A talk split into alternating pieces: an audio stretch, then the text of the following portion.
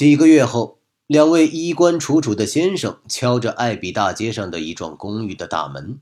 那位伦敦来的高贵客人，伟大的音乐大师韩德尔旅居都柏林期间，就在这幢公寓下榻。两位先生恭恭敬敬地提出了他们的请求。他们说，几个月来，这座爱尔兰的首府未能欣赏到韩德尔的如此精彩的作品而感到无比高兴。他们在这块地方上还从未聆听过这样好的作品。现在他们又听说他将要在这里首演他的新清唱剧《弥赛亚》。他把自己最新的创作首先奉献给这座城市，而不是伦敦。对此，他们感到不胜荣幸之至。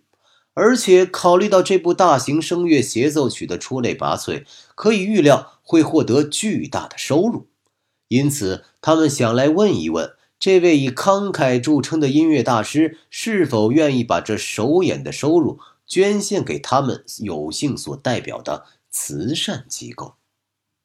韩德尔友好地望着他们，他爱这座城市，因为这座城市曾给予他如此的厚爱，打开了他的心扉。他笑眯眯地说：“他愿意答应，只是他们应该说出来，这笔收入将捐献给哪些慈善机构。”救济深陷各种囹圄的人。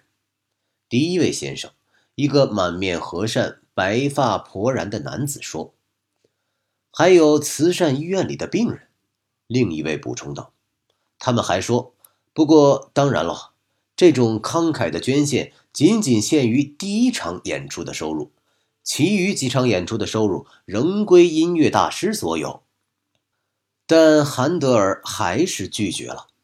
他低声说道：“不，演出这部作品，我不要任何钱。”我自己永远不收一个钱，我也从不欠别人的债。这部作品应该永远属于病人和身陷囹圄的人，因为我自己曾是一个病人，是依靠这部作品治愈的。我也曾身陷囹圄，是他解救了我。两个男人抬起眼睛望着韩德尔，显得有点迷惑不解。他们不太明白这句话的意思，不过随后他们再三表示感谢，一边鞠着躬退出房间，去把这喜讯告诉都柏林全城的人。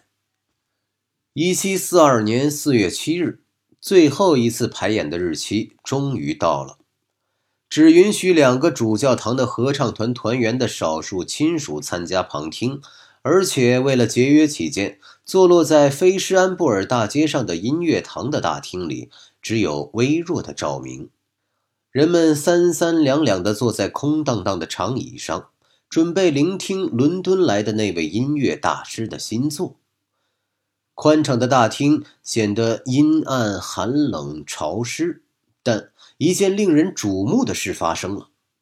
当宛若急流奔腾的多声部合唱刚刚转入低鸣，坐在长椅上七零八落的人就不由自主地聚拢在一起，渐渐地形成黑压压的一片悉心倾听和惊异赞叹的人群，因为他们每一个人都从未听到过如此雄浑有力的音乐，他们仿佛觉得。如果单独一个人听，简直无法承受这千钧之势。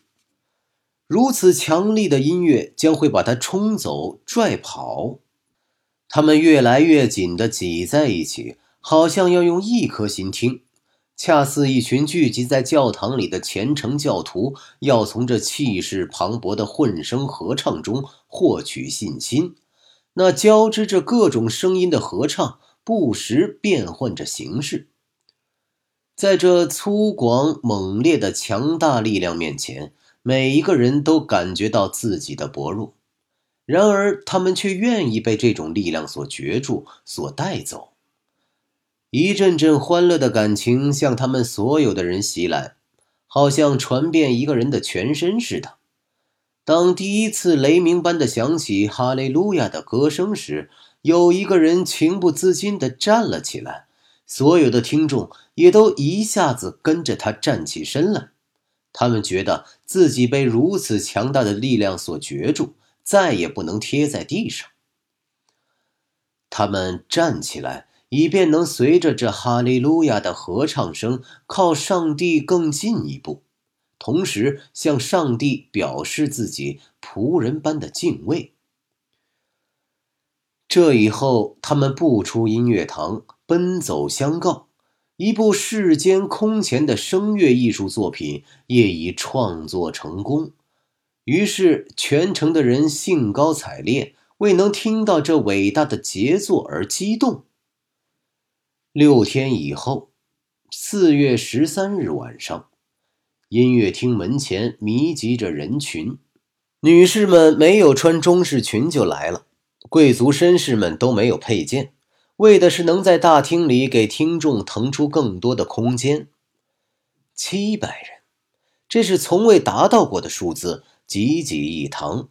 演出前交头接耳地谈论着这部作品所获得的赞誉，但当音乐开始时，却连出气的声音都听不见了，而且越来越寂静。接着，多声部合唱迸发出排山倒海的气势。所有的心都开始震颤。韩德尔站在管风琴旁，他要监督并亲自参加自己作品的演出。而现在，这部作品已经脱离了他，他也完全沉醉在自己的这部作品之中，觉得他好不陌生，好像他从未听到过，从未创作过，从未演奏过似的。他的心在这特殊的巨流中再次激荡起来。当最后开始唱阿门时，他自己的嘴巴也不知不觉地张开了，和合唱队一起唱着。他唱着，好像他一辈子从未唱过似的。然而，当后来其他人的赞美欢呼声还像怒涛汹涌、经久不息地在大厅里回荡时，他却悄悄地溜到了一边，为的是要避免向那些愿意向他致谢的人们表示答谢，因为他要答谢的是天意，是天意赐予他这部作品。